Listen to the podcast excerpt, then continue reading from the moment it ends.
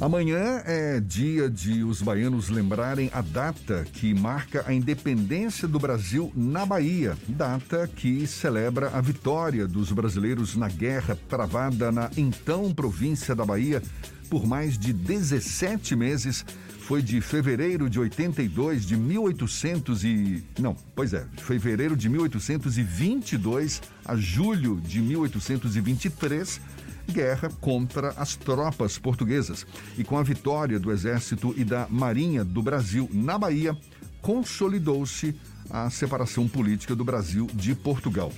Este ano, como se sabe, a comemoração do 2 de julho será meramente simbólica, sem o tradicional desfile cívico, pelo segundo ano seguido, por causa da pandemia. O historiador Rafael Dantas está aqui com a gente, é com ele que a gente conversa agora. Um 2 de julho amanhã, para também entrar na história, não é, Rafael? Bom dia, seja bem-vindo, tudo bom? Bom dia, Jefferson. Bom dia, Fernando. Bom dia a todas as pessoas que estão nos ouvindo. Prazer imenso conversar com vocês. Exatamente, mais um ano que entra para a história. Né? Dessa vez tem os festejos tradicionais que ilustram tão bem esse carinho, essa participação popular nas ruas do centro da cidade e nos outros lugares, além de Salvador, né, como em Cachoeira e Taparica, e nas outras cidades que comemoram o 2 de julho de forma tão vívida, e dessa vez tem essa festa tão bonita.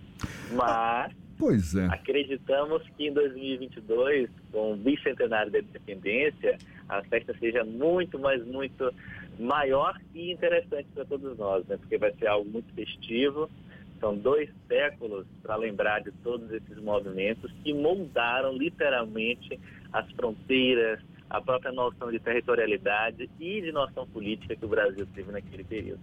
Agora, Rafael, conta pra gente, explica pra gente, porque o 2 de julho, na Bahia, comemorado aí com tanto civismo, não é? Com tanto com tanta festa, pelo menos em condições normais, data que marca exatamente a consolidação da independência do Brasil em relação a Portugal. Agora, por que que o 7 de abril, 7 de abril não, 7 de setembro, continua sendo a data que, que, que de fato comemora em todo o Brasil a independência do Brasil, sendo que de fato essa independência só foi ocorrer quase um ano depois? Essa é uma questão bem interessante, Jefferson, porque o 7 de setembro, evidentemente, como todo mundo é, lembra da época da escola e tal, então ficar gravado em nossas cabeças, em nossas memórias, tem evidentemente sua relevância do ponto de vista político, institucional. Foi em 7 de setembro de 22 que o Pedro I institucionalizou, decretou né, a independência do Brasil. Né, isso, não só ele, como a própria Leopoldina também participou das cartas que foram trocadas e tal, então, do nível político, do nível de um representante político daquele período, inclusive foi é, proclamado como príncipe regente, protetor do Brasil daquele período, pela Casa de Câmara e Cadeia, pelo Senado da Casa de Câmara e Cadeia de Cachoeira, meses antes, olha que curioso, em junho de 22, antes do 7 de setembro, Cachoeira já estava proclamando Pedro I como imperador perpétuo do Brasil.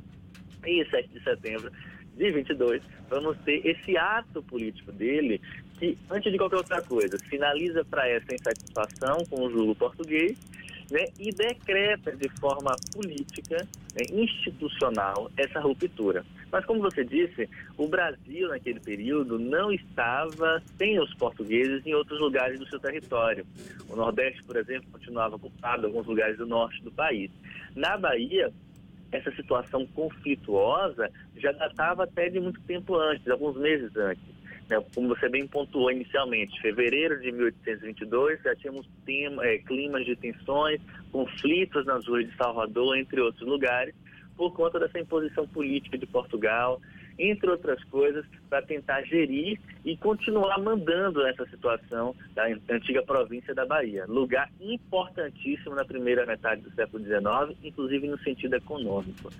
Né? Então, durante muito tempo, se prevaleceu essa ideia de que o 7 de setembro de 22 já bastava para compreender essa ideia de proclamação, de dependência né, da, da, da ideia de Brasil daquele período.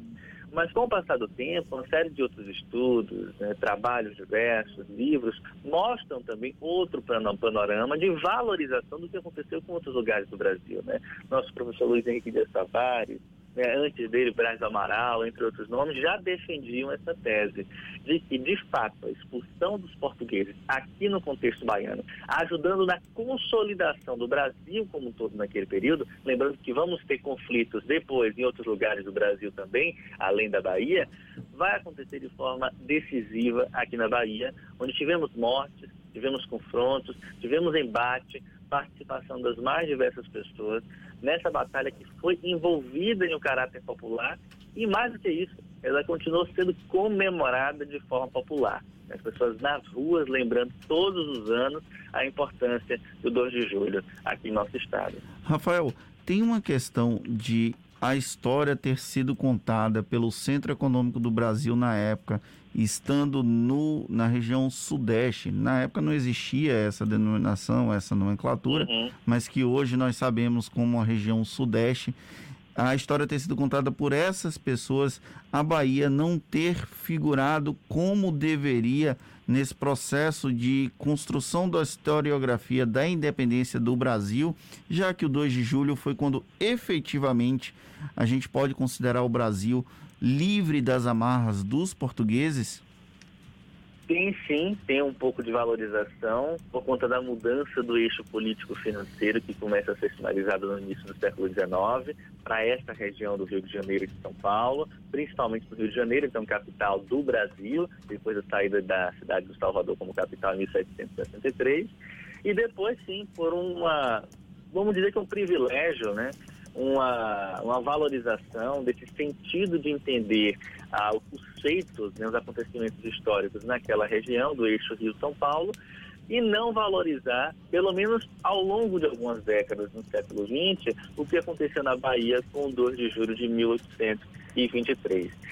Mas, né, inclusive eu lembro disso na época da escola, eu na, nos, primeiros anos, né, quando tinha disciplina de história, eu lembro que o 7 de setembro é colocado como independência de, uma, de um fato geral, né, de uma análise ampla sobre o Brasil. Citava-se em algumas linhas, em alguns momentos, 2 de julho. Hoje em dia, alguns anos para cá, início dos anos 2000, é, adiante, até a sua atualidade, esse 2 de julho já está sendo colocado de uma forma muito mais ampla, inclusive com a cobertura, com o entendimento, com a divulgação do ponto de vista dos livros didáticos, com pesquisadores a nível nacional que já citam e entendem esse 2 de julho em um panorama muito mais envolvente naquele período do Brasil.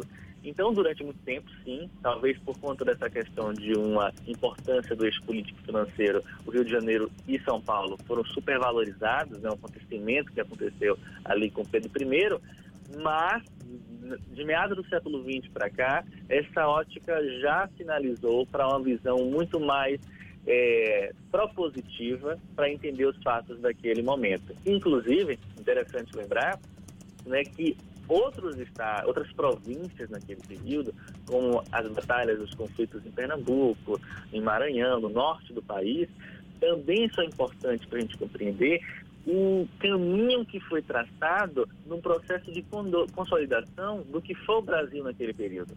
Só dando um, um panorama para a gente ficar em mente. Caso os portugueses tivessem vencido, ou aqui na Bahia, ou em qualquer outro lugar do Nordeste ou do Norte do país, pós 1822 e 23, não tenhamos dúvida que os contornos territoriais do Brasil hoje poderiam ser diferentes, ou no contorno dos estados, ou mesmo uma outra nação, um outro país tivesse sido construído, né, se formado depois desse período. Só para a gente entender a importância que foi esse movimento do 2 de julho e dos outros lugares aqui no Brasil de consolidação de uma ideia de construção de nação que vai sendo desenvolvida a partir das décadas seguintes, se consolidando no segundo reinado com Pedro II. Então, 2 de julho é importantíssimo, como vocês bem pontuaram, para a gente compreender a história do Brasil, esse Brasil unido nas décadas seguintes. Você falou que de 1823 para cá, a celebração do 2 de julho mantém esse caráter popular, tanto quanto a Guerra da Independência, com a, a presença de figuras do próprio povo participando ativamente desse processo nós estamos no segundo ano sem a celebração que nós estávamos acostumados em Salvador e também nas cidades que celebram o 2 de julho como o grande marco cívico daqui da Bahia. Você acredita que essa ausência da celebração nos mesmos moldes dos últimos anos pode ter impacto nessa relação entre o baiano e o civismo do 2 de julho?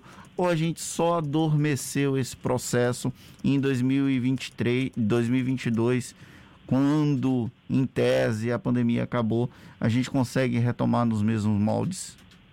Vou fazer duas é, possíveis respostas. Vou dar duas possíveis respostas. Uma motivada pela emoção, pelo fato de ser baiano, gostar do 2 de julho, da comemoração, do ato de ir para as. E outra analisando essa conjuntura que a gente está vivendo mesmo. E espero com muita força que nos próximos anos né, o festejo volte com todo o brilho que sempre teve, apesar que esse festejo do 2 de julho, ao longo de todo esse tempo, né, bote aí décadas e décadas, 100 anos, mais de 100 anos sendo comemorado, ele passa por transformações ao longo do tempo de envolvimento popular, de envolvimento festivo, até mesmo para uma reinterpretação no sentido político. Nas últimas décadas, o 2 de julho, além de uma participação popular, também é povoado por uma série de políticos, né? é quase uma plataforma política. Isso faz parte também da interpretação popular. Agora, o que a gente é, pode esperar nesse outro cenário, eu espero, é que as pessoas voltem sim a comemorar esses festejos, essas festas de rua, o carnaval, 2 de julho, etc., até mesmo com mais ênfase. Inclusive a história nos mostra em eventos, né, como epidemias e tal, que tivemos de uma forma ou de outra pequenas interrupções ou grandes interrupções, quando foi liberado, as pessoas voltaram com muito mais euforia, com muito mais participação para as ruas. Isso aconteceu, por exemplo, na gripe espanhola, onde o carnaval do ano seguinte foi um dos maiores carnavais da história. Os jornais da época nos mostram isso. Então é possível né, que no próximo ano, quando as coisas estiverem mais possíveis para a gente retomar uma certa normalidade em nossas rotinas, é possível sim que tanto o Carnaval como o 2 de Julho sejam comemorados de forma ainda mais exuberante, bonita. Agora, a festa como um todo vai passar por mudanças sim, mas no que toca às conjunturas, as alterações do ponto de vista de como a sociedade encara esses festejos de rua. Né? Cada vez mais os jovens é, não participam desses espaços. Muitos participam com um sentido político, um sentido de movimento, de identidade, mas outros não estão participando. Por exemplo, quando eu dava aula, eu fazia esse exercício diário de, de quando falava sobre a Bahia nas matérias, de perguntar se os jovens participavam das festas aqui de Salvador, se tinham esse contato com a nossa história de rua. Muitos nem conheciam o centro histórico, muitos nunca tinham ido no 2 de julho. E isso é um ponto que foi se acentuando com o passar do tempo e que mostra também a necessidade da gente estar tá abrindo espaço, como vocês estão fazendo agora, para a gente conversar sobre a importância desse festejo e de convocar as pessoas para continuar essa tradição. Rafael. O 2 de julho de 1822 continua presente justamente por conta desse envolvimento popular ao longo do tempo. A gente está conversando aqui com o historiador Rafael Dantas. Para encerrar, Rafael, eu, eu não sei se eu fui um mau estudante de história, mas eu não me lembro, não me lembro de ter aprendido na escola a importância do 2 de julho como a data que consolidou a independência do Brasil. De fato, a minha formação no ensino fundamental, no ensino médio, não foi aqui na Bahia. Agora, isso mudou? A história do 2 de julho está nos livros escolares de história de todo o Brasil ou é uma comemoração uma data que acaba sendo celebrada e ensinada mais aqui na Bahia mesmo? Ótima questão, Jefferson. Você não viu isso nos livros na sua época de estudante? Faz assim tempo, faz muito tempo. Eu isso. não vi. eu vi de forma muito superficial lá no ensino fundamental. Os professores falavam por ser baiano.